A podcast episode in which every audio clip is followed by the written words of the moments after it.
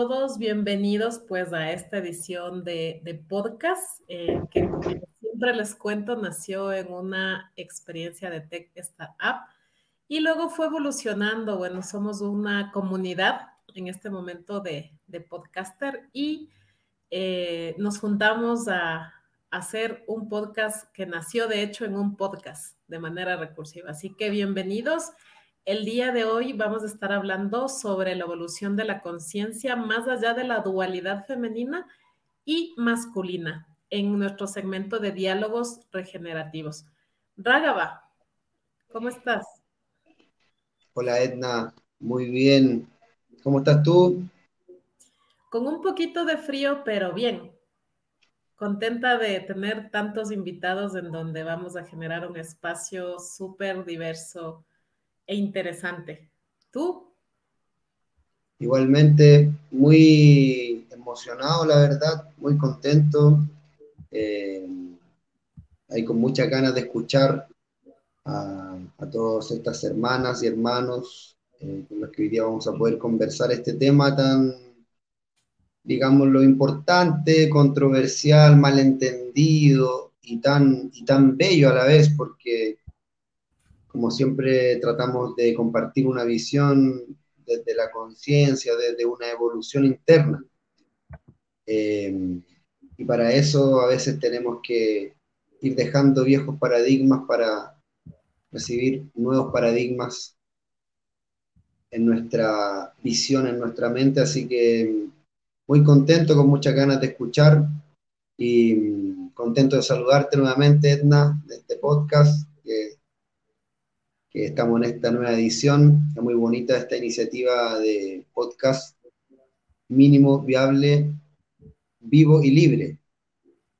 Buenísimo. Así que nada, muy contento y con los invitados de lujo que tenemos también.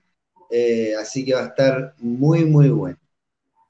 Excelente, Ragaba. Yo también muy contenta de, vernos acá otra vez. Cuéntanos quién tenemos invitados. No sé si les vamos Mira, a digamos que estas personas, eh, por alguna razón, eh, nos hemos conectado con estas personas, que creo que son personas eh, que nos van a compartir una visión muy interesante desde el aspecto social la ingeniería social, la antropología, vamos a estar hablando con Dira, estamos con, Paula también que nos va a compartir desde la visión ancestral. Eh, ella tiene todo también, una, hay una conexión, un camino ahí de saberes, aprendiendo con distintas culturas ancestrales de la India, de México, etc. Y también con Ananta, que también ella haciendo una, una, Bhakti Yogini, y dedicada al mundo de las terapias, también nos va a compartir una, una visión muy interesante, sin duda. Saludos, saludos, Dani, qué sorpresa. Un abrazo igualmente, qué bueno que está conectado. Así que los invitados están muy buenos y, y el tema, como dijimos, también está muy interesante. Sagrado masculino, femenino. Eh, en el, en el contexto que nos encontramos como sociedad, como humanidad, eh, en donde estamos rápidamente generando muchísimos cambios a nivel ideológico, a nivel cultural, a nivel legislativo. Hablemos de, leyes que se están promoviendo, eh, leyes que se están instaurando en distintos países del planeta y que eh, Ahora vamos a entender cómo todos estos aspectos están relacionados con este sagrado masculino y sagrado femenino. ¿Cuál es ese punto de unión y por qué es tan importante que nosotros hagamos un viaje interno y de sanación hacia estos dos aspectos para que podamos unirlos dentro nuestro, ya sea hombre, sea mujer, sea tercer género, sea de cualquier condición, todos tenemos una, bella posibilidad de poder unir estas energías masculina y femenina dentro nuestro para poder sacar lo más bello del ser humano a, relucir, para que la humanidad realmente se una y sea una hermandad, vivamos en hermandad, no en división. Eso pienso que es algo muy, muy importante y que tenemos mucho trabajo por delante, así que por eso que trajimos también estos invitados que nos van un poco a expandir todas estas, estas visiones y estas ideas. Así que estoy emocionadísimo, Edna, el día de hoy. Y saludo a toda la gente que se está conectando también. Saludos, saludos a todos los que ya nos se conectan en vivo. ¿Qué te parece, Ragaba, si invitamos a alguien y que nos cuente eh, un poquito más de, de ellos? Les vamos conociendo y vamos profundizando este tema súper interesante. Buenísimo. Vamos. Paula, bienvenida. Qué gusto.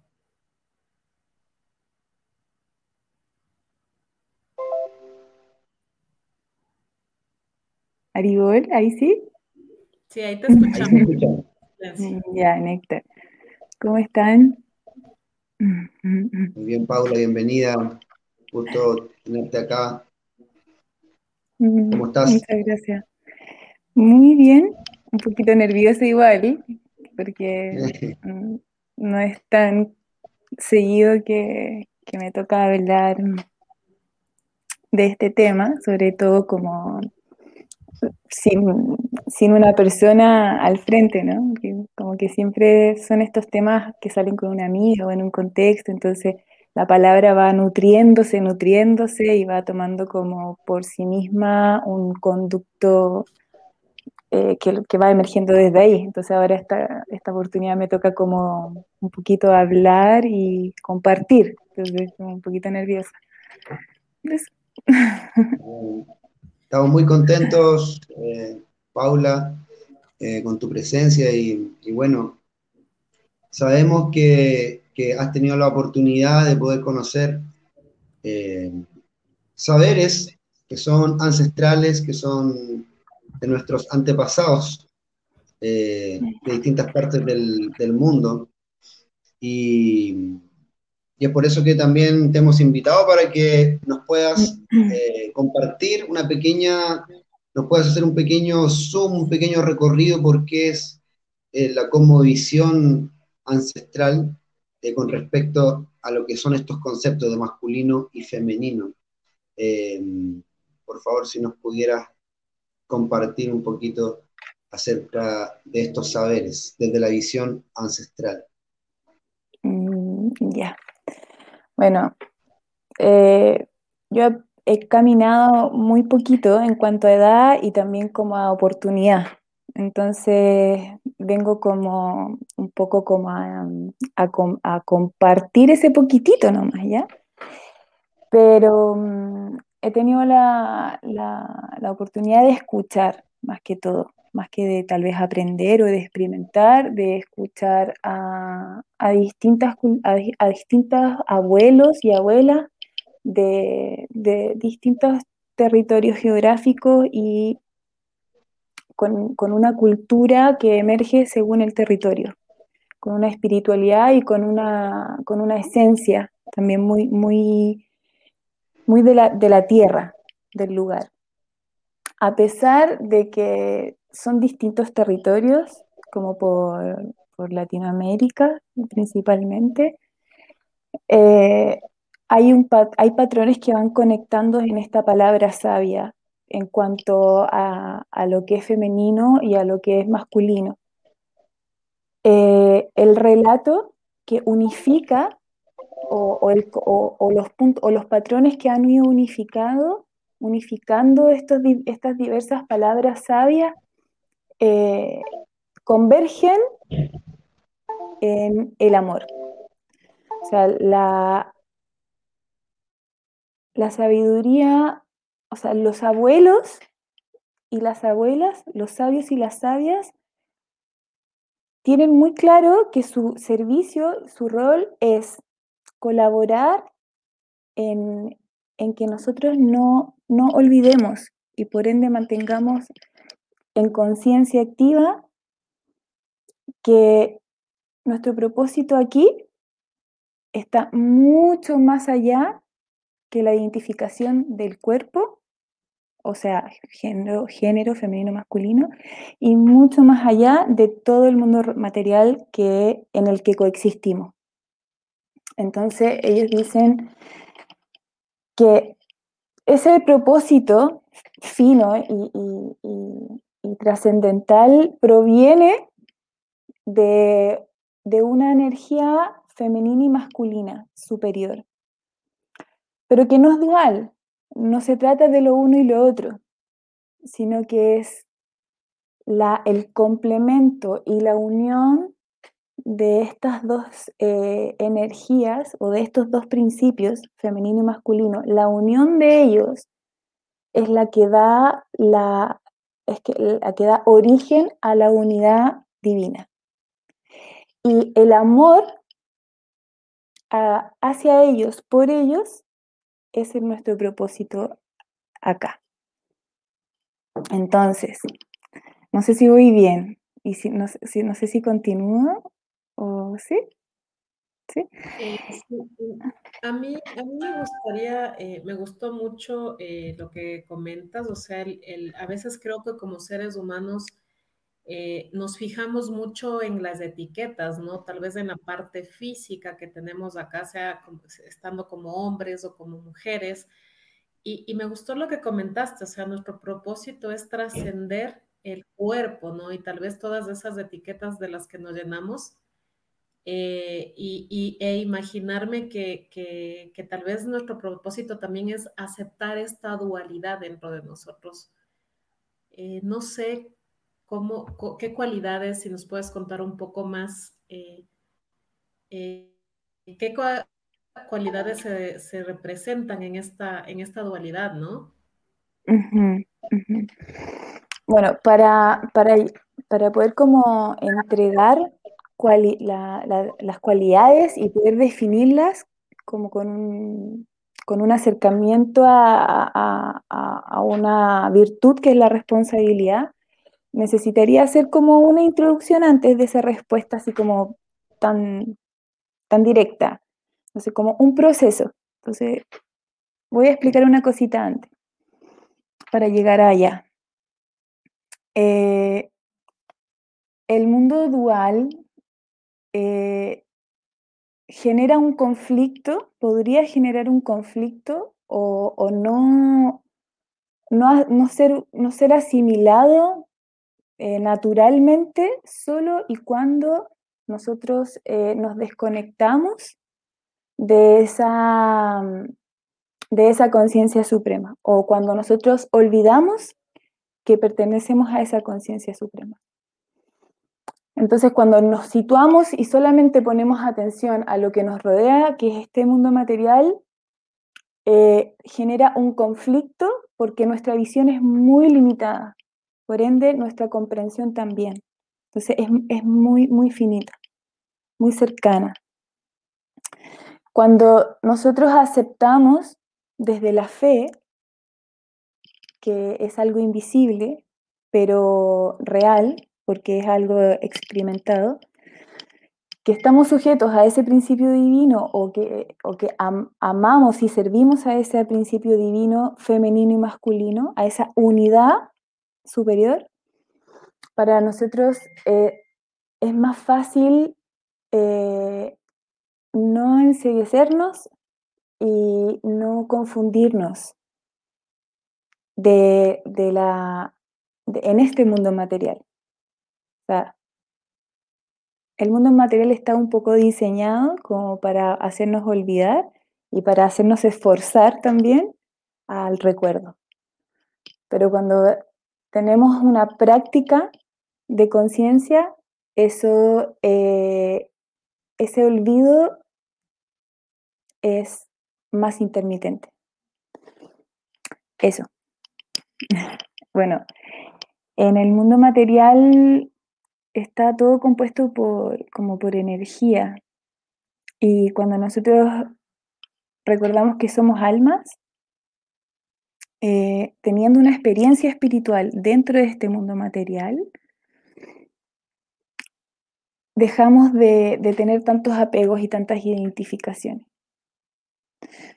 Entonces eso baja la ansiedad, baja las expectativas también y nos permite aceptar justamente, que es un poco la pregunta. aceptamos y con menos ánimo de querer controlar y con menos ánimo de apegarnos a los resultados también. Entonces, eh, se aliviana un poco el sufrimiento de, de la identificación o de la sobreidentificación con, con el cuerpo, con el género o, con, lo que está, con lo que está separado a, a, lo mío. Entonces yo identifico lo mío y me separo de lo demás. Entonces, recordando que somos almas en un cuerpo material, teniendo esta experiencia, eh, y que el otro, y que tú, y que el otro, y que otro, estamos todos en la misma, eh, es, más liviano el proceso. Eso. Ojalá haya respondido algo. Y me parece que eh, me resuena mucho y me parece que justamente el olvidar ese aspecto es eh, lo que está trayendo mayor sufrimiento y mayor confusión en el planeta realmente, porque nosotros ponemos, nos ponemos a investigar y a conocer eh, acerca de, la cultura antigua del ser humano, nos vamos a dar cuenta que era una cultura basada en, bueno, la palabra cultura deriva de la palabra culto, y culto no tiene nada que ver con, con, una secta, no tiene nada que ver con algo, con lo evangélico, no tiene nada que ver con nada. Culto simplemente quiere decir que, yo estoy eh, teniendo una conexión con algo que es superior. Mm. De ahí viene la palabra culto. Es algo que a lo que yo estoy dedicando o rindiendo mi, mi homenaje, mi vida. Entonces, todas las culturas ancestrales tenían un pilar central en común y era que eran culturas propiamente tal, porque ellas basaban toda su vida, toda su organización social, mm. eh, todos sus ciclos, todos eran elementos que estaban circunvalando alrededor de un punto, un eje central que es la divinidad. Mm. Y ese eje central eh, es lo que ahora la humanidad eh, está perdiendo, por lo tanto no tenemos realmente una cultura. Eh, ahora el culto se le rinde al cuerpo, culto al sexo, culto a las drogas, culto al poder, culto al dinero. esa es la cultura que predomina hoy en día. Y eso genera un, efecto a nivel sutil en donde la humanidad, a mí siempre me gusta hacer el ejercicio de ver a la humanidad como un gran cuerpo, porque toda la humanidad es un gran cuerpo. Entonces, en este cuerpo, los líderes, que son las cabezas, están, las cabezas están contaminadas, están locas, porque los líderes son personas que no están, están muy desconectadas de, esta sabiduría. Por lo tanto, ellas, las decisiones que toman, son decisiones que están totalmente, digámosle, corrompidas o que no velan por el bienestar de la mayoría, sino más bien por el bienestar de unos pocos y más bien tiende a la explotación y al mm. control. Entonces, em, desde ahí, eh, me parece súper interesante lo, que estás diciendo. Y como la humanidad es un cuerpo, ese cuerpo sufre las consecuencias de que nosotros vivamos en esta, en esta vibración, ¿no? Tan desconectados, donde estamos rindiendo este tipo de culto a la materia, digamos, olvidando nuestro verdadero tesoro, digamos, que es nuestra alma, la realidad espiritual, la trascendencia, la conciencia. lo, más bello que está detrás de lo, de lo mm. más burdo, ¿no? de lo que vemos con nuestros ojos físicos. Entonces, bueno, pienso que ahí está, nace, nace el problema y por lo tanto es como una enfermedad que está distribuida también en todo este cuerpo de la humanidad, ¿no? Y, se conecta mucho con, lo que es eh, este sagrado femenino masculino porque nosotros vemos en la naturaleza también que, eso es así, ¿no? O sea, mm. eh, existe una, energía que es femenina y masculina que, que generan todo un complemento y generan una, diversidad. Y de ahí proviene la vida, ¿no? Entonces, creo que en la naturaleza y en los pueblos ancestrales tenemos mucha, mucha sabiduría que, recoger. Pero me gustaría eh, que pudiéramos también ir compartiendo otras visiones para que vamos haciendo un gran mapeo entre todos. Esa es la idea de este podcast, que entre todos puedan surgir dudas, inquietudes, reflexiones. Por favor, si alguien está ahí, quiere compartir algo, adelante, muy importante saber qué es lo que piensa cada uno. Eh, entonces podemos ir compartiendo también con, con algunos de los, de los hermanos que están también ahí para que vamos rodando. Si les parece. A mí, me llama igual mucho la atención lo que, lo que están comentando, ¿no? El visualizar que, que somos cada uno, digamos, una entidad, pero que tal vez la realidad o el mundo también es un cuerpo, ¿no? Un cuerpo que tal vez está formado por todas las cosas que, que, que suceden alrededor y que de una forma u otra eh, también pueden tener afectación, ¿no? O sea, algo que yo hago también tiene afectación para, para los, los, demás, que tal vez es como una conciencia colectiva, ¿no? Eh, mm. Tenemos otra invitada por ahí, eh, no sé si Ananta nos puede acompañar para que se sume a esta conversación. Bienvenida, Ananta, qué gusto tenerte aquí. Gracias. Eh, bueno, eh, primero que todo, eh, agradecer por la invitación. he estado escuchando estas visiones, ¿no? y me parecen todas muy interesantes. Y, y bueno, dentro de mi andar como terapeuta, de a poquito he ido tomando conciencia de cómo funcionan estos femenino y masculino, ¿no? Y, bueno, finalmente como, como dentro de las conclusiones que uno puede tomar de a poco en el, caminar, eh, va dándose cuenta de que en realidad sí somos un, cuerpo, ¿no? Que tenemos una conciencia colectiva, que no somos solo eh, eh, seres individuos por separado, ¿no?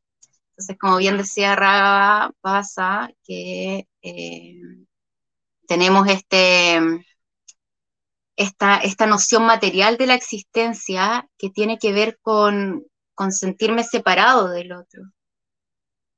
Y, y, dentro de este sentirme separado se produce algo que es el dolor, ¿ya? Dentro de los aspectos sanadores de la existencia es bien conocido que el amor une y eh, eh, el, dolor separa, ¿ya? o la separación produce dolor y la unión produce amor. Y si bien, si me pongo a citar eh, autores, por ejemplo, el doctor Bach, no sé si conocen las terapias de flores de Bach, que, que en algún momento estuvieron como bien en boga, eh, el doctor Bach hablaba mucho con respecto a que, eh, eh, el aspecto virtuoso del ser humano es lo que, es lo que nos sana, ¿no?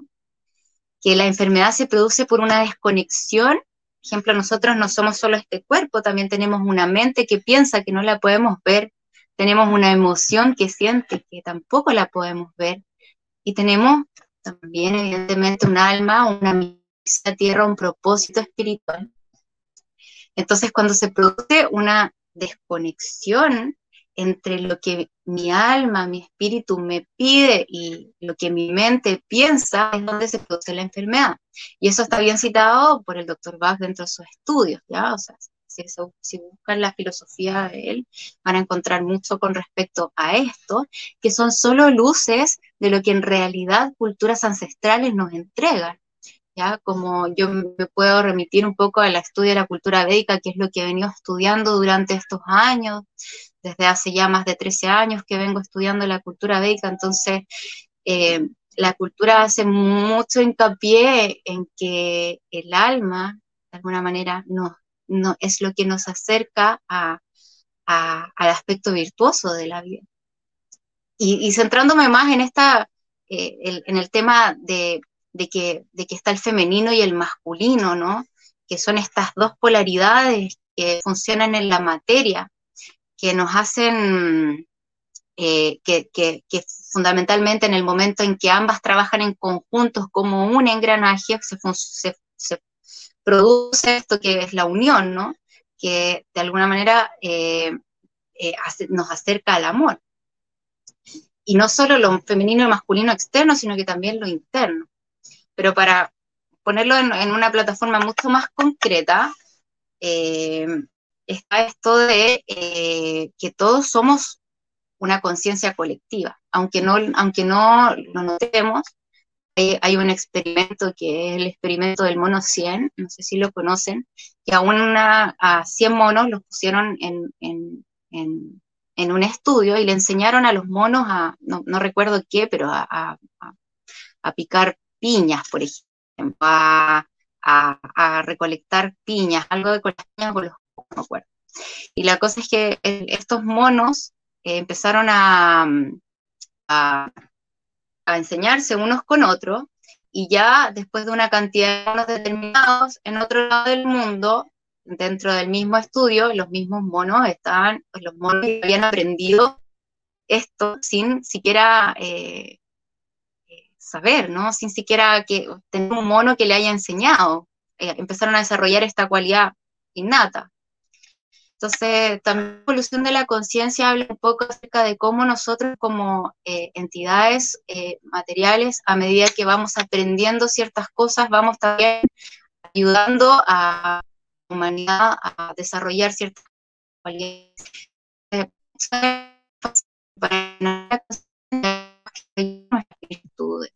Tenemos que desarrollar nuestras eso de, de, de, de, ¿no? que estando esto de un rubo está jugada y de que, que nos alejan del amor ya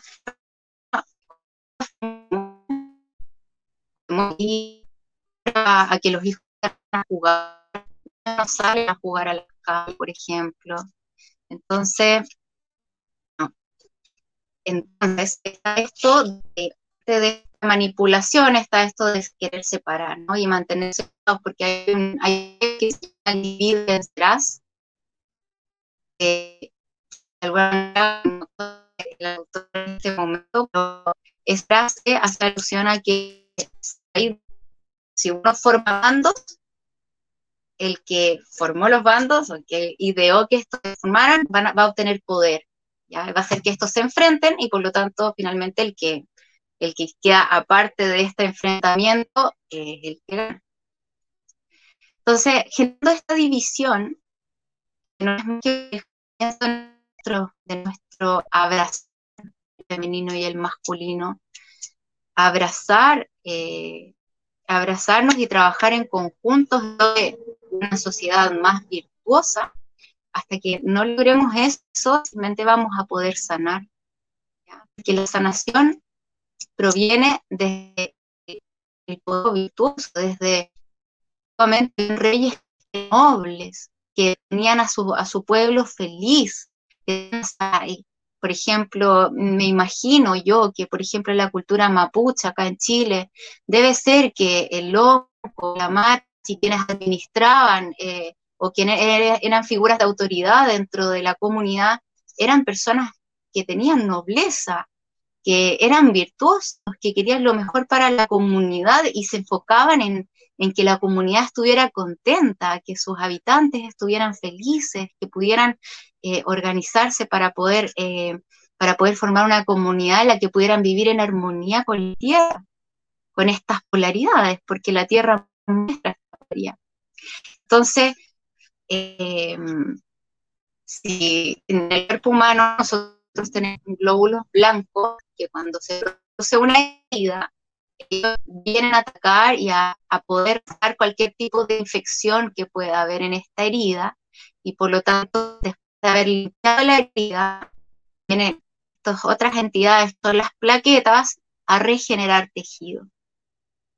Entonces, eh, esta sociedad está herida porque ha sido eh, manipulada de alguna manera para desarrollar desde la ignorancia eh, los aspectos menos virtuosos de la existencia o, más eh, el antónimo de virtuoso, más defectuoso puede ser, o más eh, entonces, el ser humano ha estado, ha estado desde la ignorancia eh, viviendo un aspecto más instintivo de la existencia, que nos acerca más al estado animal, más que el de un ser pensante racional, que es lo que nos diferencia como seres humanos. Los animales tienen sistema nervioso, los animales tienen eh, la capacidad de ser humano, ¿no?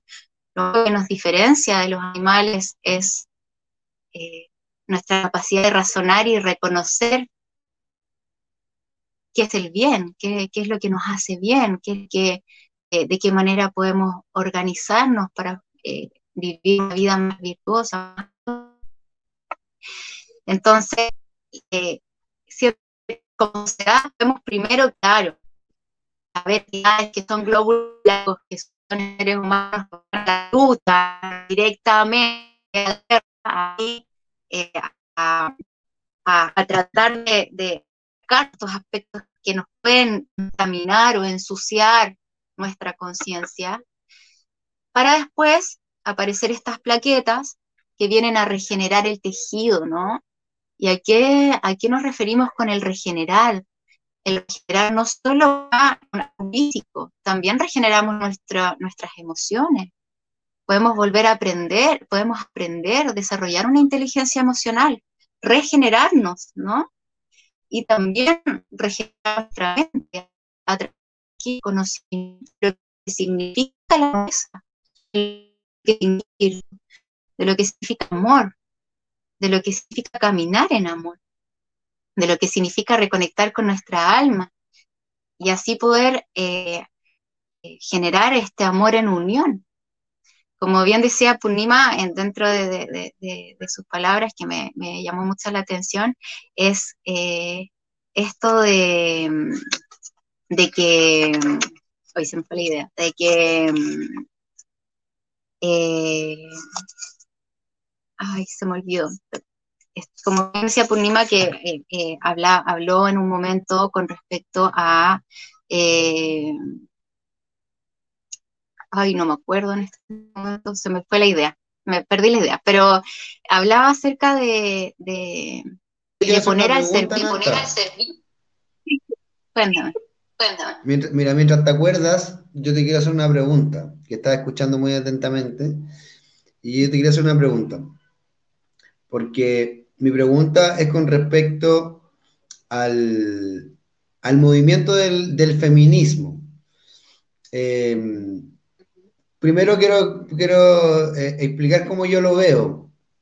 Yo veo que es como algo muy amplio, en donde yo eh, comparto muchísimo de los puntos que, que por lo general se exponen cuando, se, cuando hablamos de feminismo. Y, me parece muy eh, importante de que no exista un abuso contra la mujer, como también me parece muy importante que no exista ningún abuso contra el hombre. Eh, pero desde tu visión como terapeuta, eh, ¿cómo, lo ves tú? ¿Es que existe un feminismo bueno, un feminismo sano, un feminismo insano? ¿Es algo natural? ¿Es un proceso de la sociedad? ¿a, dónde, ¿A dónde nos va a llevar esto? Eh, ¿Cómo lo ves tú desde el ámbito terapéutico, entendiendo de que, de que son procesos y que a veces son procesos que son necesarios? Pero sin, sin, ¿nos podría explicar un poquito? ¿Cómo lo ves tú? Eh, mi, desde mi ignorancia de alguna manera, porque yo también he estado estudiando, soy una aprendiz, yo me reconozco como una eterna aprendiz, no sé mucho, he compartido con feministas, sí, he leído sobre el feminismo, sí, eh, pero eh, tampoco es que lo sepa todo. Lo que sí puedo decir es que, claro, hay distintas ramas del feminismo, ¿no? Está el feminismo más radical, que que es separatista, que busca la, desunión entre el hombre y la mujer, como también conozco ramas del feminismo de mujeres que están empoderándose y que tratando de acercarse a abrazar este masculino, a tratar de sanar, a tratar de informar, hacen talleres tanto para mujeres como para hombres, como para reconocer estas dos energías y poder con estas energías desde aspectos sanos, desde aspectos saludables conozco ese tipo de feminismo también. Entonces, el si comilla, o machismo, la verdad es que creo que eh, poner nombre a la nación o al, virtuoso no, no, tiene mucho sentido. Entiendo esto como una contraparte de claridad, de, como este de machismo por un lado, nace este feminismo para contrarrestar esta energía, ¿no? Pero por otro lado también creo que eh, la verdadera sanación tiene que ver con eh, abrazar el masculino y esa es la esencia del feminismo. Ahora, eh, idea de.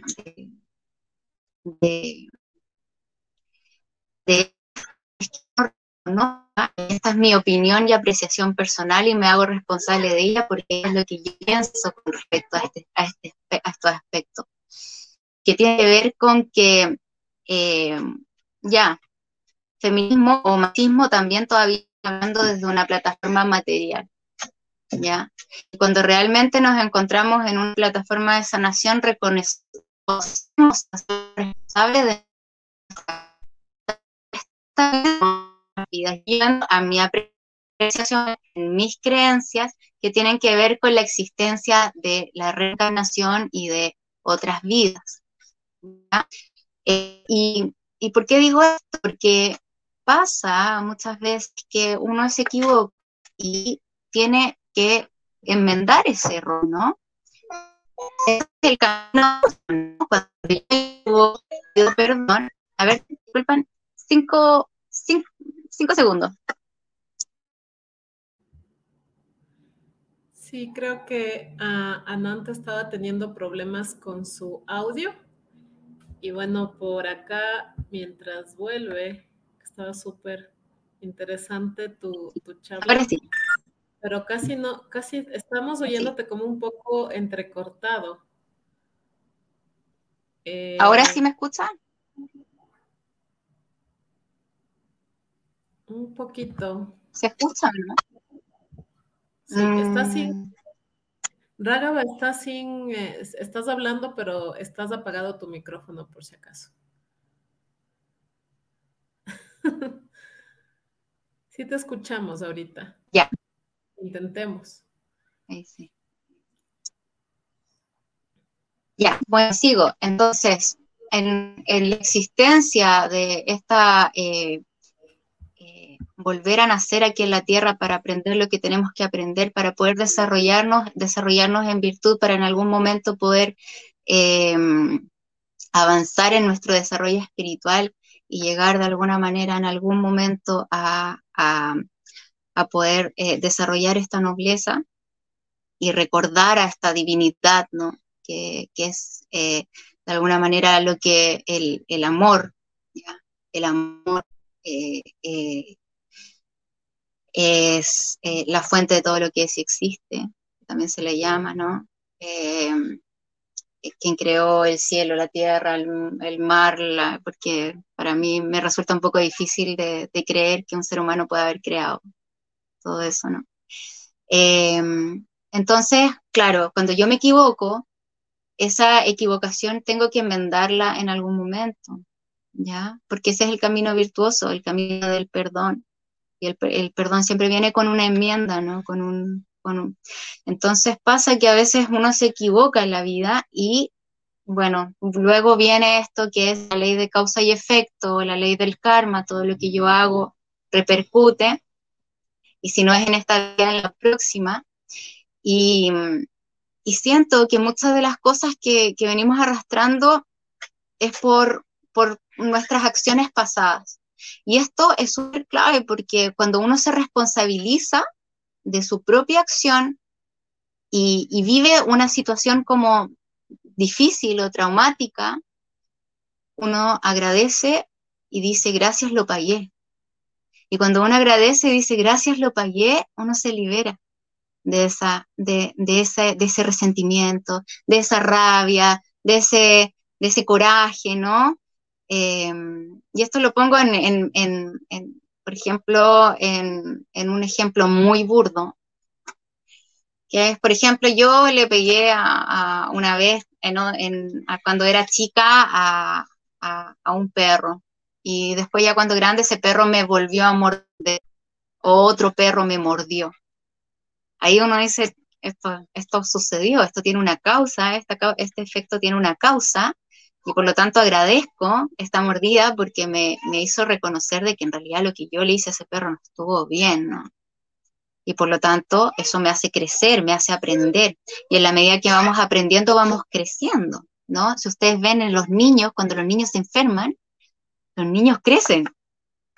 Los niños crecen cuando se enferman. ¿ya? Porque cada, cada situación que nos sucede, de dificultad, de herida, de dolor, es, nos, hace, nos está haciendo crecer.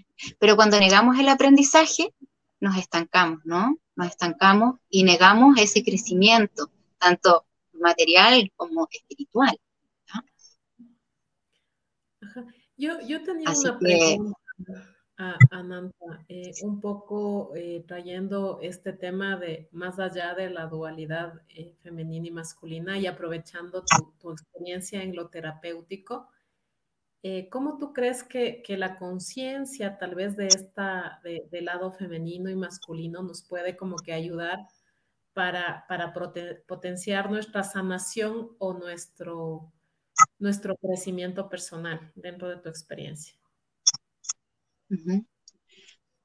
Creo que es importante reconocer qué es lo femenino y qué es lo masculino primero, ¿no?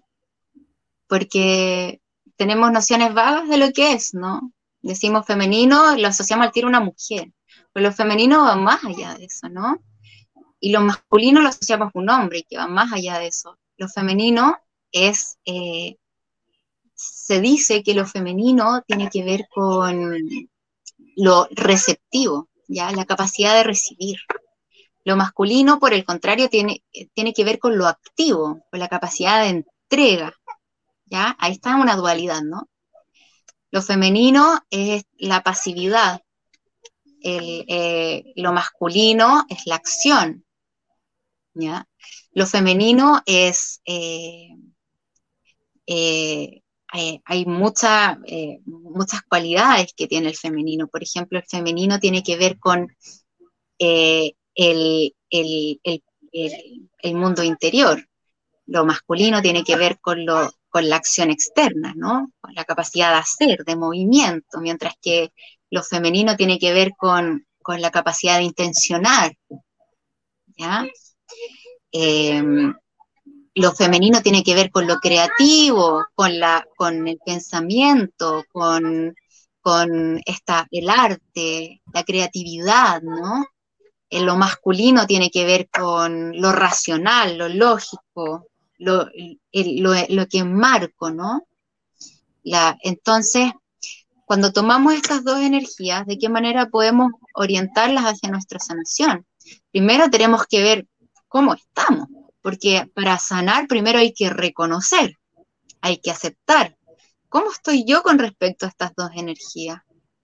¿Qué energía quiero yo manifestar? Porque igual hay mujeres que quieren manifestar más energía masculina, porque en, cierto, en ciertas eh, etapas de su vida necesitan desarrollar un poco más la energía masculina, hombres que necesitan desarrollar más la energía femenina, porque necesitan descansar un poco de esta energía de acción, o, eh, o personas que, no sé, hombres que quieren vivir toda su vida con la energía femenina y mujeres que quieren vivir toda su vida con la energía masculina, y eso está bien, es respetable, cada persona tiene su, su, libertad de, hacer de alguna manera, pero lo importante es no apegarse al femenino y al masculino, sino más bien reconocernos como almas.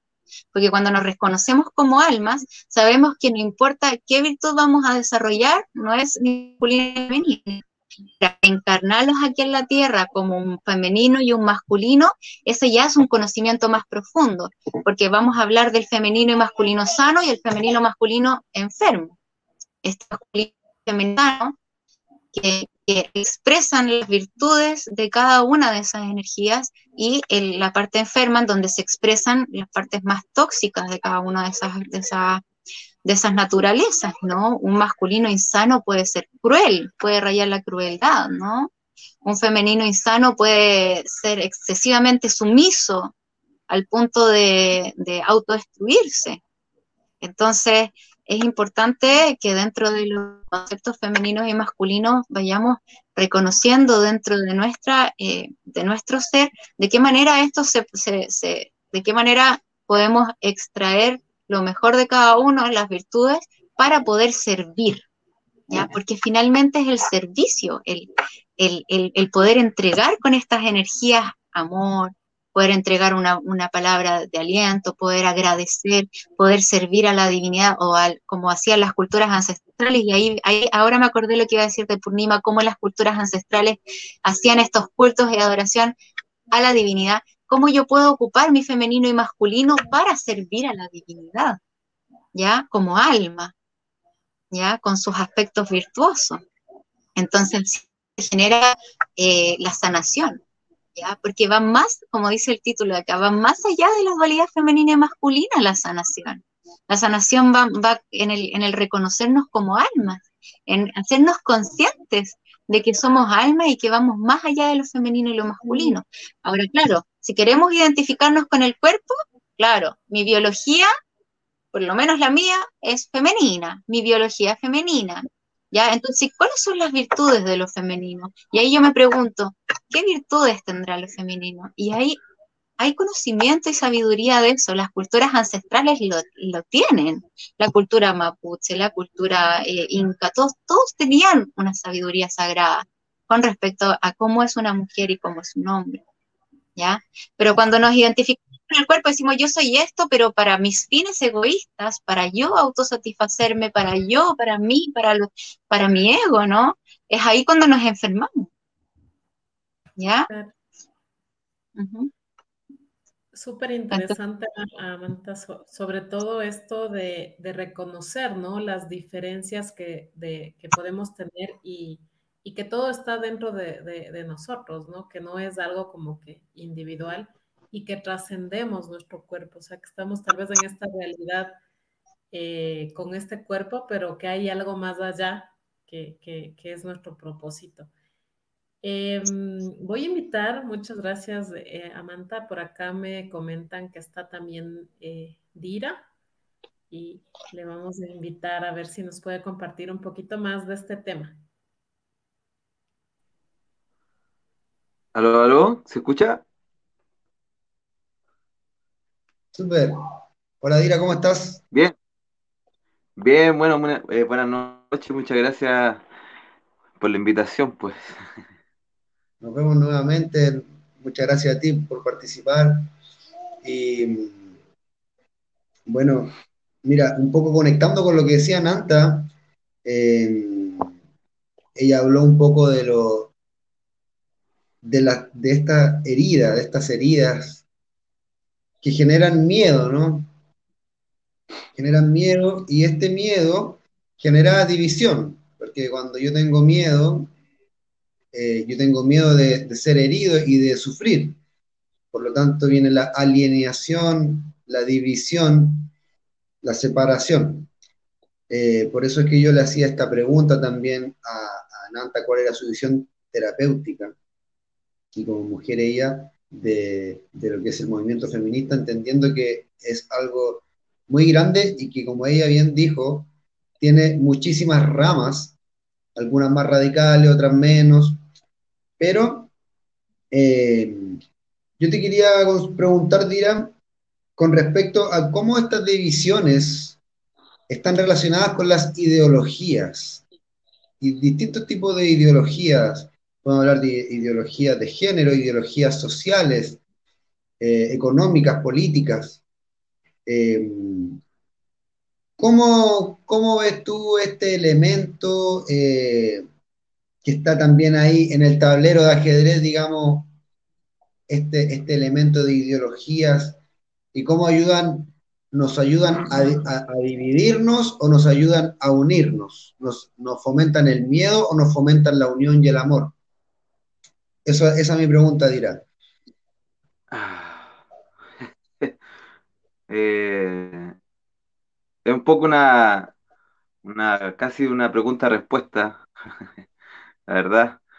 Eh, bueno, para, bueno, primero que todo, para, para quizás los que, los muchos que no me conozcan, que quizás también están viendo ahí, eh, bueno, mi nombre es Dira, como decía Bienraga, eh, bueno, la invitación obviamente a participar nuevamente en estos diálogos regenerativos, específicamente en este momento fue para hablar un poco del tema de, eh, el título, por decirlo así, se llama La Ingeniería Social, eh, y, bueno, vamos a intentar un poco sintetizar este, este, concepto de la ingeniería social, cómo se ha ido aplicando, en qué consiste y, de dónde viene, cuáles son sus, sus también, y, y, cómo lo que nosotros estamos viviendo hoy en día y experimentando puede ser o no parte de eh, lo que pasó a llamarse ingeniería social, que es en realidad algo muy antiguo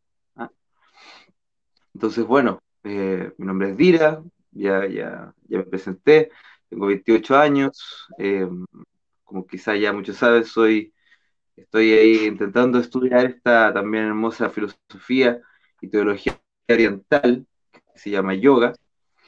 Eh, muchos, cuando uno habla de yoga, muchos se imaginan de que el yoga tan solo es algo meramente acrobático, o, se imaginan siempre a un a un anciano eh, eh, con una barba más larga que la mía o la de Raga, eh, ahí en el Himalaya, con 20 grados bajo cero. Y bueno, podemos decir de que parte del, del, yoga también es eso, pero el yoga es algo mucho más profundo y complejo que eso. El yoga es un sistema de teología, dentro de los cuales los más famosos quizás en, en Occidente, eh, son este sistema de teología planteada por Patanjali llamado Astanga Yoga. Y este como de gimnasia, por decirlo así, es tan solo uno de los axiomas de, este sistema de Astanga Yoga eh, propuesto por Patanjali. Y es tan solo la tercera fase de, de ochos. Hasta viene de, de ocho y Anga viene de cuerpo son, como, como anteriormente estábamos hablando de un cuerpo, ¿ah? Entonces, eh, también la teología antigua y védica, todo lo relacionaba o hacía la analogía, la analogía de todo con un cuerpo. Y, obviamente el cuerpo, que lo que es? Es la unidad de angas, de partes, de extremidades. ¿ah? Em, y eh, nuestro, en nuestro caso, nuestra, nuestra rama del yoga a estudiar eh, se llama Bhakti Yoga. El, la última fase del yoga se llama samadhi. ¿Y qué significa samadhi? Significa saturar eh, la mente, eh, la energía de Dios. Entonces el bhakti yoga lo que viene a hacer en el fondo, en definitiva, es un poco adelantar ese, proceso, no quede tan lejano en el octavo paso, sino que más bien se acelere un poco y, y comencemos de una vez por todas eh, con un samadhi, eh, que nuestro camino sea un samadhi y que nuestro objetivo sea un samadhi mayor, ¿no? Una saturación más profunda eh, de la energía de Dios en nuestra mente y sobre todo también en, nuestro corazón. ¿Cómo se va a hacer eso? Bueno, a través de em, lo que nosotros llamamos Diana, que es la meditación en un mantra, y también a través del el servicio devocional. Como mencionaban anteriormente, em, ¿para qué yo tengo que reconocer mi naturaleza? Es porque esa naturaleza va a prestar un servicio, porque esa naturaleza es necesaria para lo que me rodea y también mi, eh, mi necesidad interna también yo la voy a encontrar afuera y obviamente también adentro. Pero em, cuando hablamos de unidad, em, para que haya unidad tiene que haber más de uno. O sea, si hay uno, no, no, es, necesaria la unidad. ¿ah? Por ejemplo, vamos a unirnos. Bueno, para que exista ese concepto de vamos a unirnos, tiene que haber más de uno. Obviamente. Entonces, eh, cómo la unidad en realidad viene a eh, responder a la necesidad de que exista la diversidad. ¿ah? Y esa diversidad es algo netamente eh, necesario, pero fundamental para que la naturaleza eh, cumpla en sus diferentes ciclos, los cuales existen. Bueno, como tenemos poquito tiempo, porque ya aquí en Chile van a ser las 10, en Ecuador no sé qué, qué hora va a ser y, los que nos están viendo también, tuve que escribir algunas cositas porque yo tiendo a quizás alargarme eh, mucho a veces, a querer profundizar mucho en ciertos temas, pero quizás en otro, momento podemos ir profundizando en, eh, ciertos, ciertas cosas. Eh, ahora solo vamos a hablar quizás un poco ya, amplia. Hay un, hay un, eco, hay un torno, parece que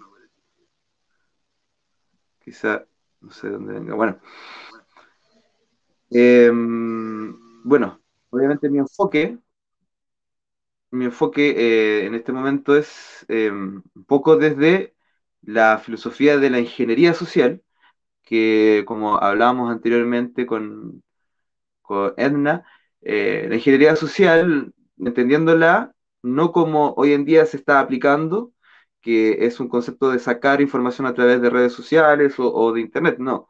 Ese es un concepto más nuevo. La ingeniería social es una actividad que vienen estudiando hace muchos años, eh, la actividad política y económica, para acorralar el pensamiento humano hacia una dirección. ¿ah?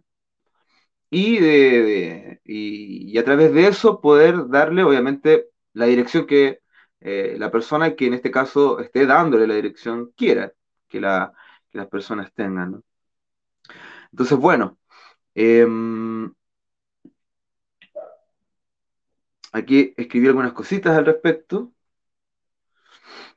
ah, bueno, también eh, hacer un poquito de énfasis en que em, quizás esto, este extracto que voy a intentar dar ahora eh, como decía bien la madre Ananta anteriormente, quizás la naturaleza masculina tiene una tendencia, obviamente, a ser más racional, y es por eso que también quizás todo lo que voy a dar yo es, más una, información desde ese aspecto, ¿no? desde el aspecto más racional. Em, y también intelectual. ¿ah? Ese es el, enfoque que en este momento, o, ahora quiero darle yo. ¿Y qué significa intelectual? Inter significa internalizar. ¿Qué quiere decir de que yo no dejo afuera, sino que integro a, mi interior. Eso significa inter. Y lectuar viene de lectus, significa lectura. Pero lectura no tan solo como un, acto mecánico de, tomar un libro y, y mm, y absorberme solamente en letras, sino que también la capacidad de leer la naturaleza, la propia naturaleza, el propio comportamiento de todo lo que existe. Y eso no eh, evade el mundo de las relaciones. Entonces, eso, eso significa la palabra intelectual. Eh, mi abuelo espiritual, eh, nuestro abuelo espiritual llamado Sila Prabhupada, él decía cuando, cuando vino acá a Occidente, dijo, yo vine a, a, ponerle una, a darles una cabeza a esta, a esta sociedad, O sea, yo vine a, hacer que ustedes se vuelvan intelectuales, pero obviamente no un intelectual ocioso, ¿no? sino que alguien que está eh, en el mundo de las ideas y mm, también em, hacer énfasis en que este mundo es el que hemos dejado de lado y que este mundo de las ideas es el mundo que utiliza el poder hegemónico para poder controlar a las masas y poder dividirlas, obviamente. Em, bueno, ¿cuál es, ¿cuál es, la importancia del mundo de las ideas? Eh, el mundo de las ideas es comparado a cuando una gota, una gota cae en un charco de agua. Entonces, cuando ustedes, como ustedes quizás han visto, cuando una gotita cae, en el charco de agua se hacen diferentes ondas, ¿cierto?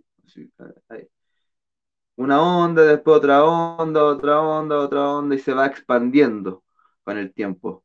Entonces, la importancia del mundo de las ideas es que sus frutos nosotros no los vemos de forma inmediata, sino que los frutos del mundo de las ideas y de las propuestas intelectuales nosotros las estamos viviendo quizás ahora, en este momento, pero lo que en realidad no entendemos es que provienen de hace quizás cientos de años atrás. ¿ah? Y eso es lo que quizás yo voy a intentar ahora comenzar a, dar. Entonces, bueno, la dualidad masculina y femenina. Eh, entendiendo la unidad en la dualidad, como decía. si queremos unidad, significa que tiene que haber más de uno. Por, para, ¿Cuál sería la necesidad de unir? Si, no hay, si solo hay uno, no hay necesidad de unir. Si hay dos, bueno, entonces tenemos que ir a la unidad. Entonces, entendiendo que la unidad es sagrada, entenderemos que la dualidad también lo es. Bueno, y yo quisiera explicarlo un poquito en términos de un filósofo antiguo, que era también un gran teólogo, que se llamaba Hegel. Hegel decía que la realidad Em, la realidad de la existencia, de todo lo que existe, a nivel objetivo y subjetivo, o sea, de la materia inerte, y también del sujeto o individuo, siempre existe en esta fase, y esto es muy importante, tesis, antítesis y síntesis. De hecho, así se hizo el método científico. ¿Qué quiere decir esto? Como decía eh, la madre Ananta, ¿no? Eh, tesis es una parcela de la, realidad. Eso es la tesis. La antítesis es su opuesto. Y este opuesto viene a rellenar otra parcela de la realidad también. Pero, ojo, necesariamente estas están en pugna, como hoy en día se nos, eh, por ejemplo, todo hoy en día se ve con los lentes de la pugna. ¿ah? De que lo diferente existe en, esa diferencia porque hubo una pugna, pero en palabras de Hegel y como se ha entendido incluso para, para, para pues, los grandes abuelos y grandes filósofos antiguos de las culturas antiguas, eh, entendiendo filosofía como eh, filosofía quiere decir quien ama, quien ama eh, el saber, ¿ah? quien ama la sabiduría. Eso significa filosofía amante de, la, sabiduría. Hay alguien que ama, alguien que ama toma responsabilidades. Entonces, ¿es necesaria una pugna? Necesariamente esta tesis y antítesis no, porque ambas se complementan para generar la, tercera fase, que es la armonía o la síntesis. ¿Mm? ¿Qué quiere decir esto? Que tanto la realidad objetiva como subjetiva van a tener siempre su opuesto. ¿ah? Y esto va a generar siempre una armonía. Esto va a ser la síntesis. Ejemplo, la realidad objetiva o, inherente más allá de la existencia del propio sujeto o individuo. El día, la noche, el verano, el invierno. Eso lo podemos categorizar en la realidad objetiva. Y en la subjetiva, ¿qué es que está? Las opiniones, los pensamientos opuestos. ¿Ah? Entonces, siempre que alguien piense que el mejor color es el blanco, siempre va a existir alguien que piense que, que diga, bueno, no, el, blanco no es el mejor color. Entonces, tenemos que entender que siempre existe el opuesto, pero tiene que existir una síntesis. y como estaba diciendo anteriormente, la naturaleza está hecha de esa manera, ¿no? La armonía dentro de la naturaleza está hecha de, de tal manera en que la dualidad genera una armonía, una unidad.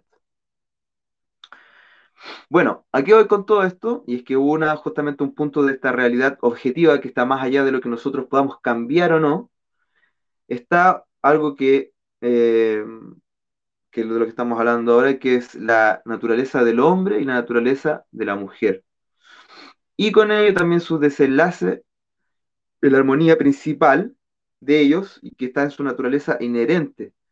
Y como decía Madre eh, Nima en un principio, que nosotros hemos olvidado. Pero ¿qué es eso que nosotros hemos olvidado de esa dualidad, eh, de esa sacro dualidad? Son los roles. ¿ah? Entonces, los roles de cada uno, eso es lo que nosotros hemos olvidado, porque la naturaleza de algo viene a denotar el rol que cumple eso, ¿no? Entonces, em, bueno, ustedes dirán qué tiene que ver todo eso con una ingeniería social, ¿no? Entonces, em, para eso me gustaría hacer, obviamente, un, seguimiento quizás ideológico y que puede generar incluso controversias, pero esto es em, una plataforma de diálogos regenerativos, entonces después obviamente siempre podemos conversar y ver algunos puntos de ellos en donde podemos obviamente ver si si vamos, podemos llegar a, una síntesis en las conversaciones, que en realidad lo único que le falta a esta, esta sociedad, a esta cultura, es que mm, nos sentemos a conversar, a dialogar, a tejer, ¿no? Entendiendo que las conciencias humanas también son un gran tejido. Entonces dije la palabra cultura. Prabhu también eh, dijo esto, esto de la palabra cultura, bueno, ¿y de dónde viene la palabra cultura? Bueno, se puede decir eh, dos, conceptos principales. Uno es obviamente el que dijo Raga, que es el de culto o adoración, y el otro es relacionado con la agricultura. Entonces, ¿cuál es el proceso de la agricultura? el proceso de la agricultura es que uno tiene que abrir la tierra, uno tiene que poner la semilla, eh, taparla, cuidarla, uno tiene que em, em, proteger también de la maleza, pero ¿para qué? Uno, está cuidando la semilla en sí, no, uno está cuidando el fruto de la semilla. Entonces, la cultura, que es, viene también de esta palabra de agricultura, es el concepto que va en el fondo a em, respaldar todo el comportamiento humano incluso los pensamientos y las dinámicas sociales de cada uno de, los individuos de, de esa cultura. Y ahí entran el principal de los conceptos que hoy en día se está como abandonando y aplastando por completo con las nuevas ideologías, que es eh, las tradiciones. ¿ah? Cómo las tradiciones acá vienen a respaldar la cultura. Entonces la mejor forma de acabar con una cultura o armar una cultura a mi antojo es primero que, eh, em, primero que todo terminando con las tradiciones. ¿Y qué conforma una tradición? Una tradición la va a conformar su religión o, la forma cosmológica y espiritual que tiene de poder ver el mundo. Ah, eso es una tradición. Me imagino que todo, todos hemos escuchado, por ejemplo, palabras como, bueno, pero eh, eso es algo muy antiguo, las tradiciones religiosas es algo ya eh, retrógrado prácticamente, ¿no? O sea, como que te quedaste en el pasado, ¿no? Tienes que modernizarte. Y ese modernizarse, ¿será que también tiene alguna algún tinte de ideologización? O sea, ¿tendrá por ahí financiamiento por detrás para poder amoldar a los individuos de esa cultura a mi beneficio? Bueno, la, respuesta, y obviamente esto va a ser mi tesis, ¿ah? Eh, mi opinión es que sí. ¿ah?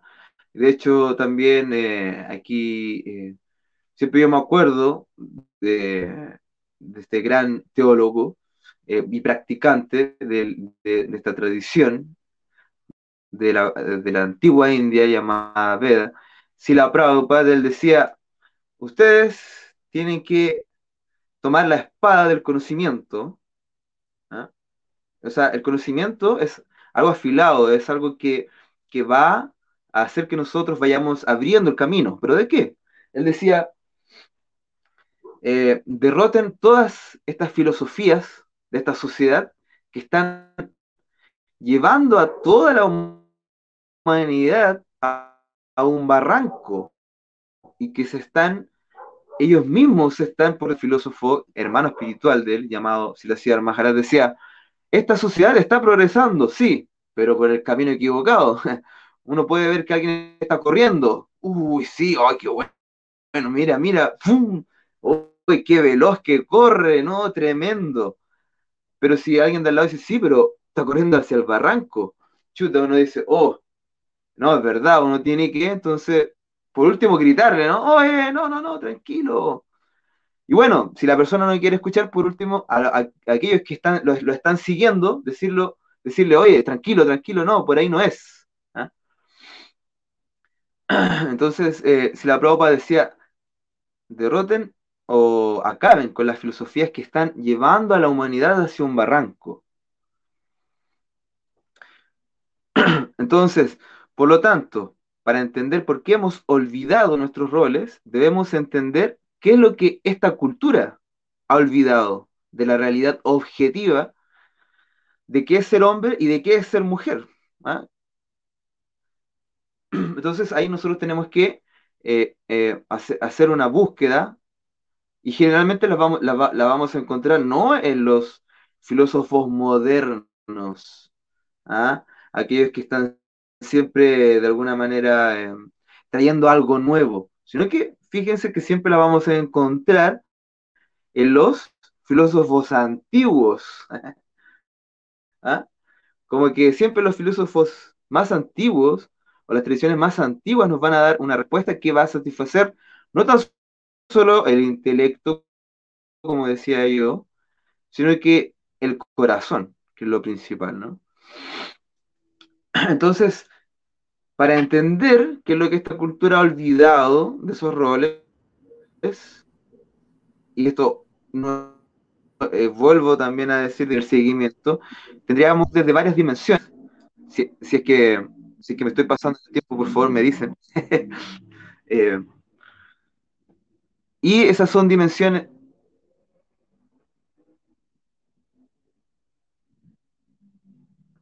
Bueno, y esas eh, dimensiones son eh, ideológicas, filosóficas, políticas, también económicas. Como, como les dije anteriormente, esta va a ser una, es como,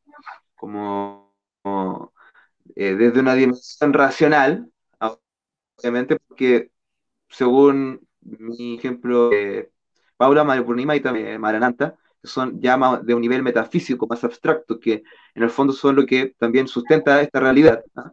Pero quisiera yo hacerla desde un, desde un, punto de vista más material, ¿no? Entonces... Eh,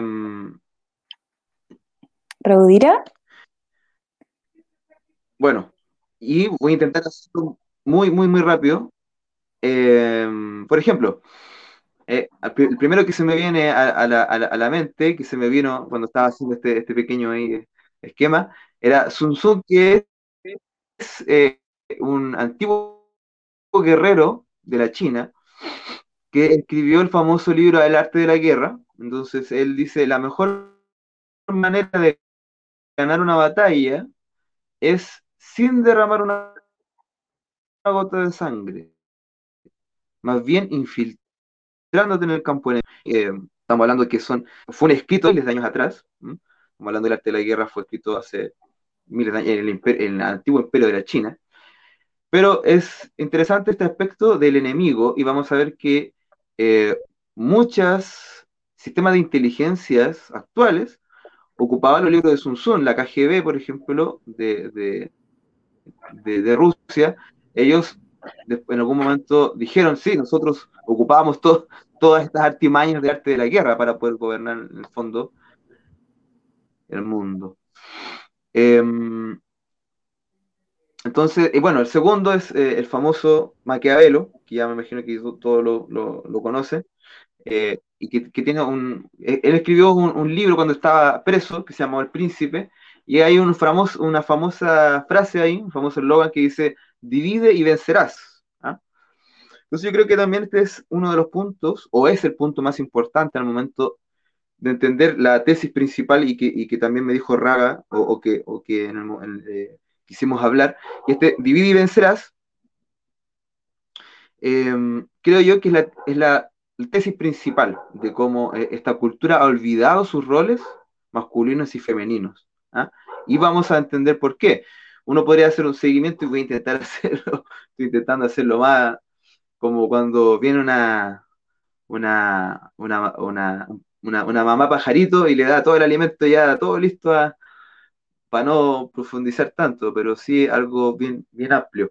Bueno, uno, uno de los, eh, de quizás los, los, libros que hicieron que se perdiese por primera vez una concepción trascendental de la existencia humana, y con ello dando respuesta al rol trascendental del hombre y el rol trascendental de la mujer, fue el escrito de Darwin, Darwin, él tiene el famoso libro El origen de las especies, em, y aunque ustedes no crean, el origen de las especies, que después más adelante fue estudiado por todo y en todo, y, yo estoy seguro que el, 95% de los darwinistas nunca han leído el origen de las especies, pero eh, él dice que em, existe una evolución azarosa que ha llevado a una cultura hacer la que por pasar y por suerte del destino llegó a ser la preponderante a nivel mundial. Eso obviamente un darwinista común no lo dice ni lo sabe, pero Darwin propone que es esta cultura anglosajona. ¿ah? Estamos hablando de, en ese tiempo, los reyes de Inglaterra eh, tenían lo que era la aperge, que era la esclavitud, la esclavitud de negros, y eh, obviamente éticamente era algo muy mal visto, pero cuando apareció esta teoría de Darwin, los únicos que aceptaron esta teoría fueron ellos.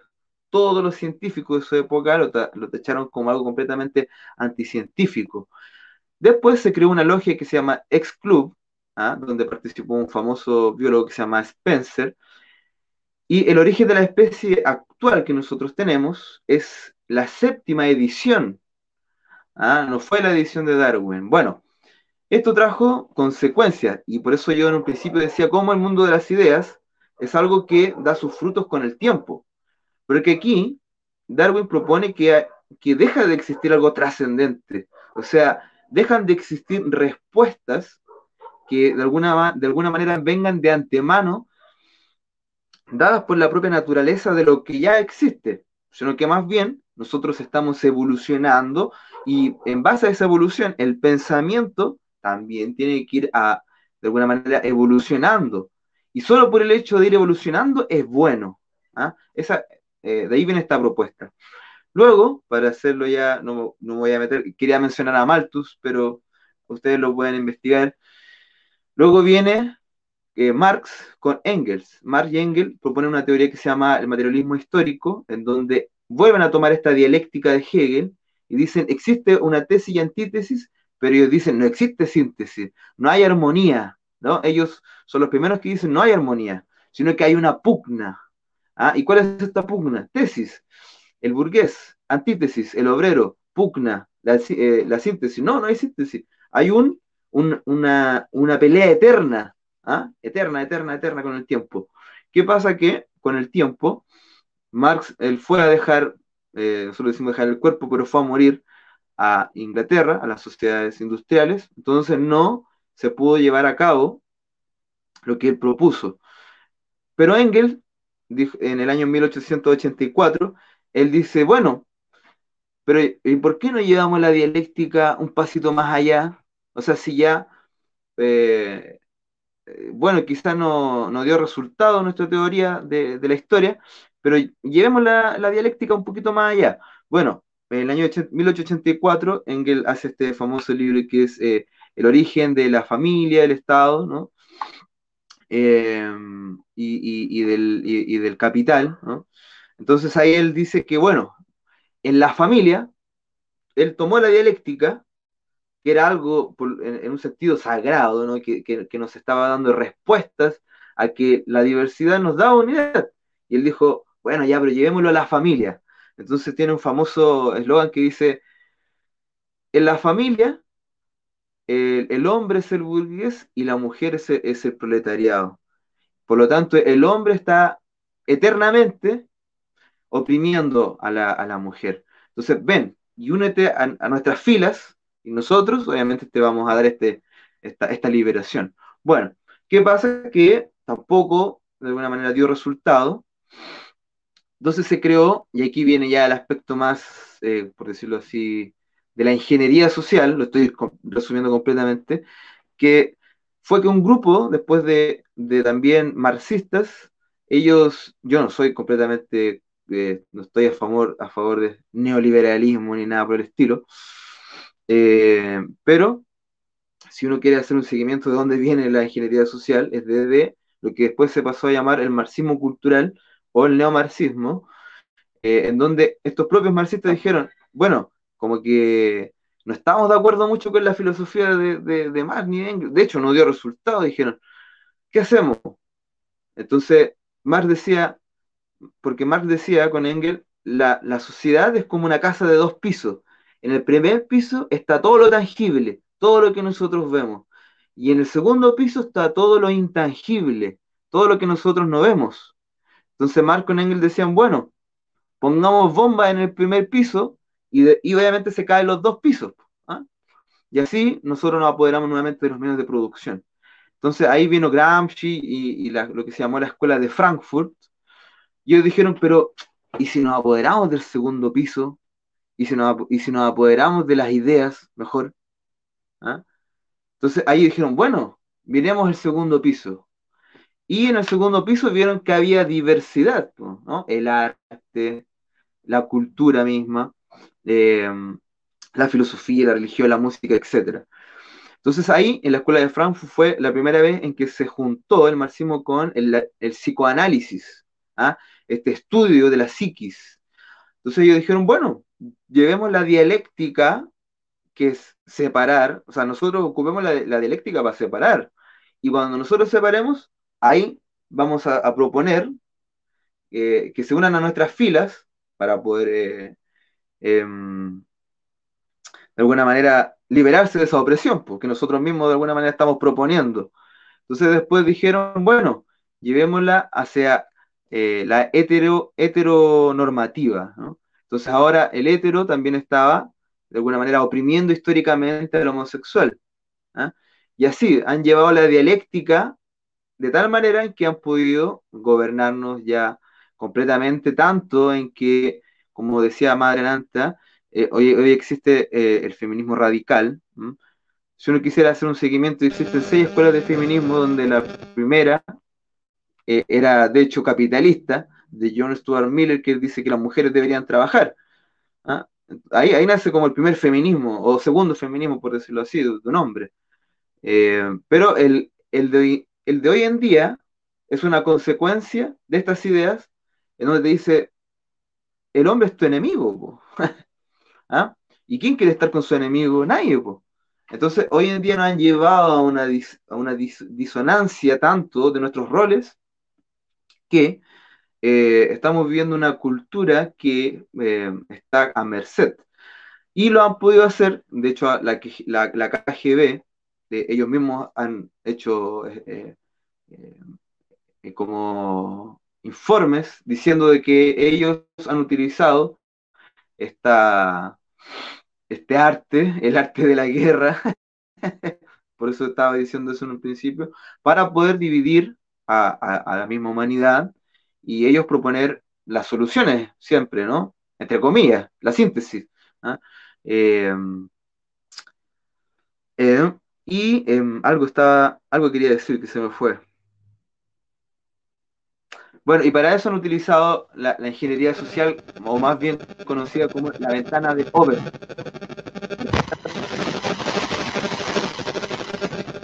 Parece que hay un... Parece, Raga, no sé si... Ahí, puede que tenga el, audífono conectado. Eh, entonces, eh, ellos mismos han dicho, ah, ellos después dijeron de que utilizaba la ventana de Overton, que es un lapso de 15 años, para poder cambiar la, no la realidad, sino que la percepción de la realidad a, a, merced de ellos. O que hay un montón de libros que si quieren después se pueden recomendar para, para poder estudiar, ¿no?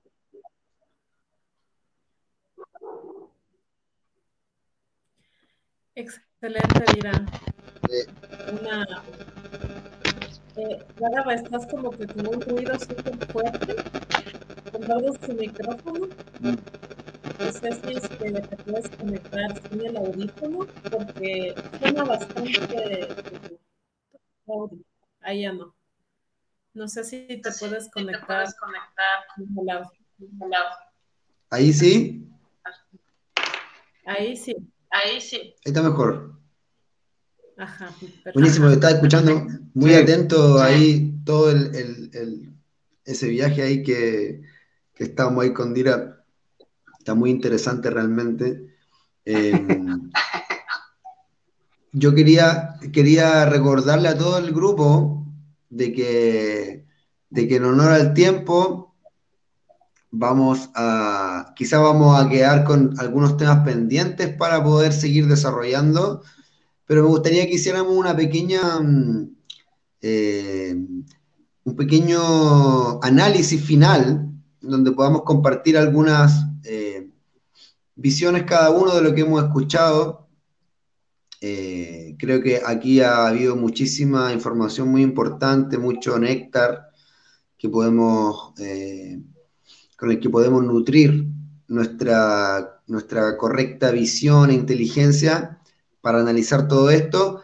Y así que los quería invitar a hacer un, un, análisis para ir cerrando por esta vez, porque no era el tiempo, no podemos, nos gustaría seguir desarrollando mucho más, pero mm, vamos a dejar también una segunda parte muy probable. Así que Así que ahí también vamos a tener quizá más instancias para seguir desarrollando. Eh, Paula. Paula, por favor, si nos puedes compartir una, visión final breve para ir haciendo el círculo. Mm, bueno. Eh, bueno, estuve escuchando muy atentamente también a todos, eh, muy agradecida de toda la palabra que se ha compartido, y los, bueno, los patrones que han ido conectando son algunas palabras, las tiro así como una lluvia, es la dualidad, es el amor, eh, principios, la unidad del principio femenino y masculino, es la intención o la voluntad activa por querer regenerar un poco la palabra o las memorias o la sabiduría que estamos legando, que aún tenemos la posibilidad de legar de los sabios y sabias. Y con esto yo quería compartir un poquito, que ya con esto cierro. Dice, bueno, los sabios y las sabias de las culturas y los conocimientos ancestrales han venido compartiendo a través de la palabra florida y a través de los cantos sagrados y de las escrituras el propósito del alma, que es el amar. Amar lo supremo divino como un principio femenino y como un, un principio masculino.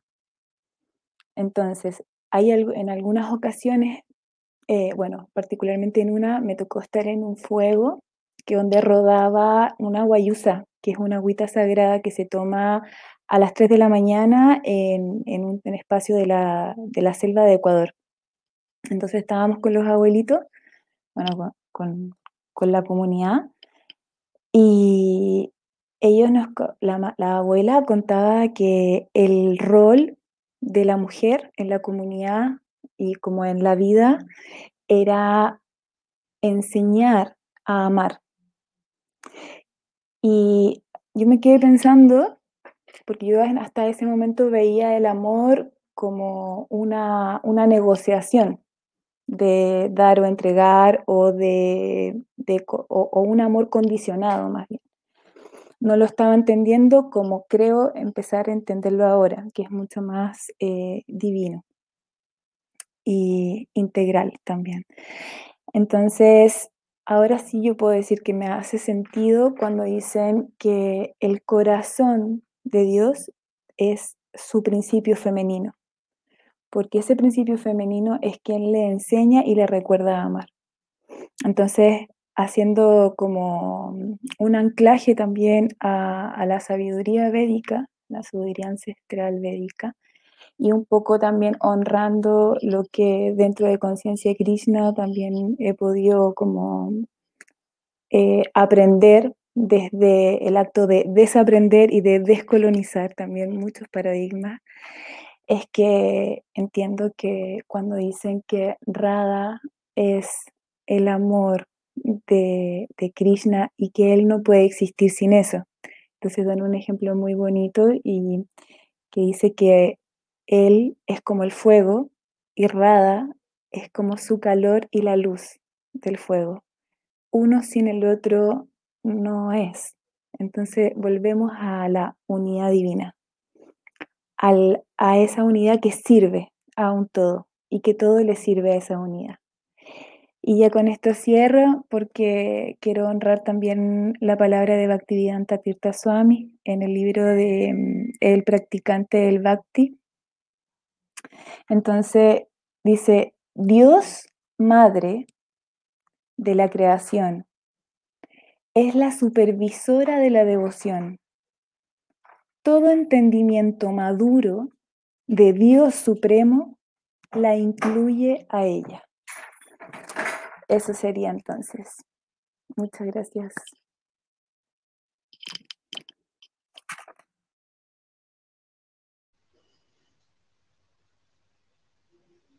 Tiene una joyita ahí, Paula.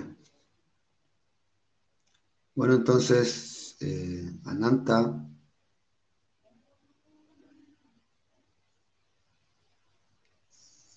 Bueno, bueno, bien, muy agradecida, muy agradecida por todo por todo el néctar que se eh, escucho eco parece eh, por todo el néctar que se ha compartido en este espacio eh, muy agradecida porque aparecieron ahí grandes sabios sadhus que nos están iluminando en cada momento y que nos están guiando en este proceso de entendimiento y de, y de comprensión. Eh, y esto me recuerda mucho siempre a, bueno, a mi propio Gurudeva, ¿no? A, a, mi guía, a mi guru, quien me ha iluminado con la antorcha del conocimiento y porque, bueno, uno nació en la más oscura ignorancia y, y de a poquito uno va eh, aprendiendo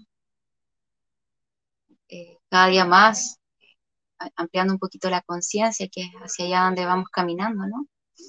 Entonces esto me recuerda las palabras de los Vedas y una frase que, es muy, que es parte del Atarva Veda, si no me equivoco que la tengo por aquí.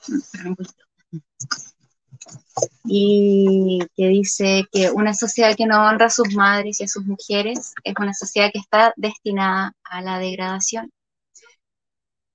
Entonces, eh, creo que es muy importante honrar tanto lo masculino como lo femenino. Sí reconozco que lo femenino siempre se tiende como a esconder, ¿no? La timidez es parte de una cualidad esencial de lo femenino y que tiene que ver con esto de, de, de, esconderse. Ahí, ahí, reside el poder de lo femenino, ¿no? De, de esto de, de, de, no, de no mostrar todo, no, es, no es hacia afuera, sino que es más hacia adentro. ¿no? Entonces, cuando eso se honra, ahí aparece la nobleza y creo que eso es algo que a la sociedad le falta, ¿no? Y que algo que tenemos que desarrollar para poder sanar, que es honrar lo femenino, honrar esa sabiduría y valorarla, porque no se valora, y creo que ahí también hay una herida, ¿no? Donde se genera esta, esta, esta separación y este corte es netamente en el dejar de valorar nuestros roles, como decía por ahí Prabodhira, ¿no? Entonces, eh, poder eh, integrar a ambos, valorarlos y, desarrollar ambos aspectos virtuosos, creo que por ahí va el camino. Así que muy agradecida nuevamente, namaste, muchas gracias.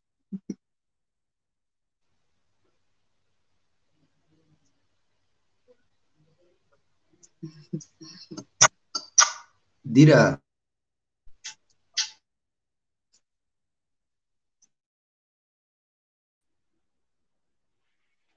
Aribol.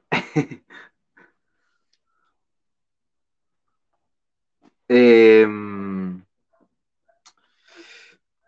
bueno, ahí em, me quedo con eh, muchas, bueno, con muchas cosas. Em, muy eh, fuerte esa declaración, ¿no? De Rada, la supervisora de, de la devoción, del amor, em, y que hay que honrar lo femenino, y esto es lo principal, ¿no? Em, hoy en día se quiere desarraigar a lo femenino de lo femenino. Eh, y, por ejemplo, lo que yo ahora intenté sintetizar va por ahí, ¿no? De que em, se quiere confundir a lo femenino, de qué es lo femenino por dar un ejemplo muy, muy básico, ¿no? Eh, eh, en, España, eh, la Miss Universo de España era hombre, transexual.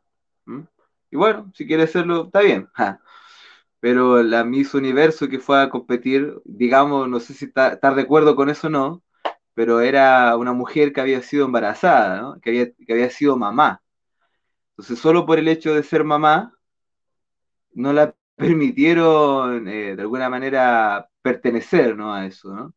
Entonces se quiere generar un, tipo de desarraigar a lo femenino de lo realmente femenino, ¿no? Y también a lo masculino de lo que es lo masculino también. O sea, se quiere generar un tipo de, de disociación, de confusión. Y la verdad es que me pone muy contento de que muchas personas estén muy formadas en su corazón con, con el conocimiento de las culturas antiguas, porque es como estar eh, sujeto a un árbol que tiene raíces muy firmes, o sea, que tiene raíces muy poderosas, ¿no? Y un árbol que tiene raíces muy poderosas, muy firmes, que incluso está, porque los árboles por abajo están todos amarrados por las raíces, ¿no? Entonces, em, personas que están eh, unido a lo trascendental debido a que se unen a, estos troncos que están enraizados con otros árboles, es algo muy difícil de, votar, ¿no? Y por ahí yo creo que va el camino de poder volver a, unirnos a estas raíces que son muy fuertes porque cuando no hay raíces, ¿ah? algo es muy, o sea, el viento no llega y bota algo, ¿no? Entonces, eh, eh, bueno, eh, por, por ahí no va mi, mi conclusión, mi cosecha de este, de este, de este encuentro. Y bueno, y muchas gracias ahí a Edna, Raga, y a, Patito que está detrás de, cámara, detrás de bambalina, a la madre de Ananta, a, la madre Purnima también por, por participar de, esto, ¿no? y dar muy buenas soluciones.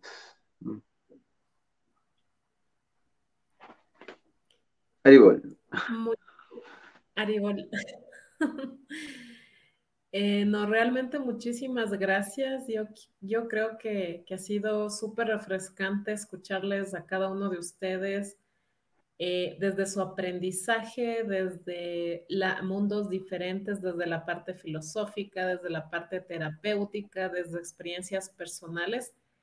Eh, yo me voy muy nutrida de, este tema con muchas meditaciones de, respecto al lado femenino, al, a, este, a, trascender, digamos, de, encajarnos. Y, cuando ustedes hablaban, se me vino mucho em, el que somos fruto del amor, ¿no? Somos fruto tal vez de un evento mágico, eh, de, de, un cuerpo con otro, etcétera, pero somos fruto de ese amor. Y, y bueno, físicamente em, yo creo que me voy con el mensaje también de que de ese más allá de la dualidad, de reconocernos en un propósito más grande tal vez de lo que podamos entender eh, en este momento, y de que somos polvos de estrellas, ¿no?